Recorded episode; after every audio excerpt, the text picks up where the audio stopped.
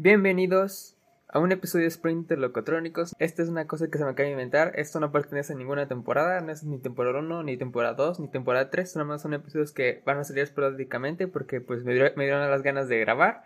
Eh, van a ser episodios rápidos, eh, cortos, porque son rápidos. Pues no, no, no sé si llamarlos sprint o bonus, pero pues van a ser rápidos. Entonces, en este tema yo quería hablar de, qué carrera escoger. A los estudiantes, como a mí en su momento, se nos dificulta mucho eh, escoger entre varias carreras porque nos gustan varias o no sabemos cuál escoger. A mí me gusta decir que entre menos opciones tengas para escoger es mejor porque así no saturas a tu mente de tener tantas opciones ni, ni ponderas tanto entre tantas opciones. Entonces, para mí es mejor así. Y también Así, si escoges una, no le das tanto peso a las otras porque tenías tanto que escoger. Entonces, si, tienes 10 y escoges una, posiblemente, y la cagaste, y, y todas las otras eran mejor, pues te vas a sentir mal contigo mismo. Pero si solamente tienes dos, dos opciones, y escoges una, pues no te vas a sentir tan mal, porque dices, ah, tal vez era la otra, pues ya ni modo. O tal vez no era ninguna. Eh, entonces, sugiero que eh, analices bien qué es lo que te gusta, muy bien, y escojas eso. Pero antes, además de tener bien claro lo que te gusta, también debes ser realista y ver si esa carrera para tu economía es rentable.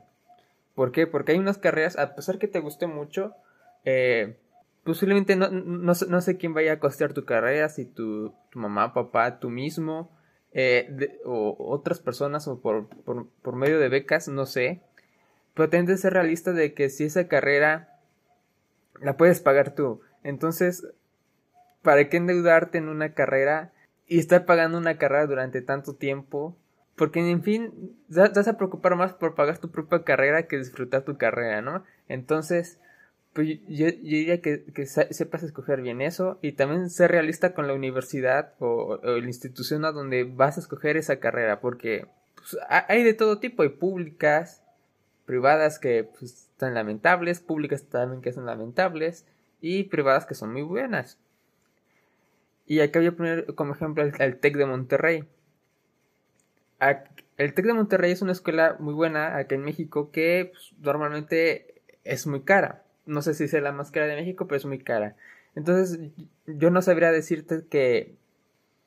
Obviamente si tienes el dinero, ve y está la carrera que te gusta, ve y ve a esa universidad. Pero yo no le veo el sentido de endeudarte con una institución como por 20 años para tu carrera. O sea, no tiene sentido hacer eso.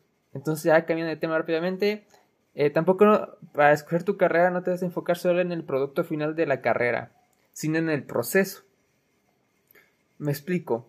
Tal vez te guste el fútbol, pero no te gusta entrenar.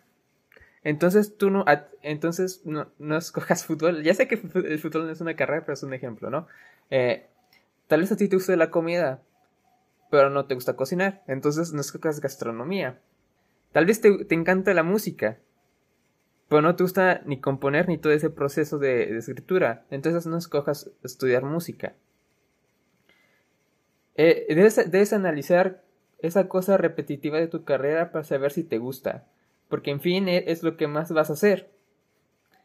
Es como, es como una clase de tortura bonita. No sé si me da a entender.